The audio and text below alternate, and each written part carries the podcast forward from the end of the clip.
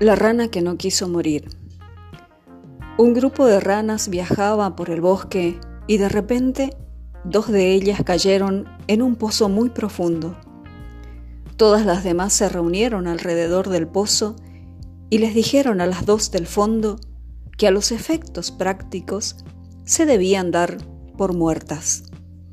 Las dos ranas no hicieron caso de los comentarios de sus amigas y siguieron tratando de saltar fuera del pozo, con todas sus fuerzas. Las otras ranas seguían insistiendo en que sus esfuerzos serían inútiles. Finalmente una de las ranas puso atención en lo que las otras decían y se rindió.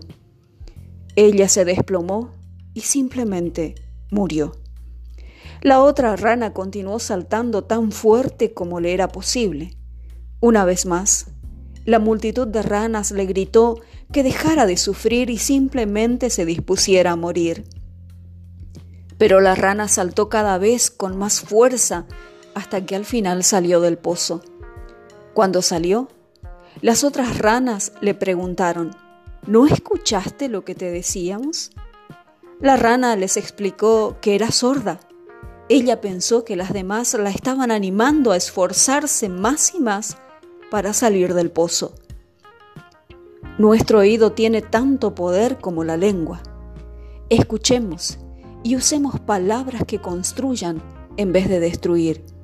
Y escuchemos a aquellos que nos ayudan a edificarnos y superarnos.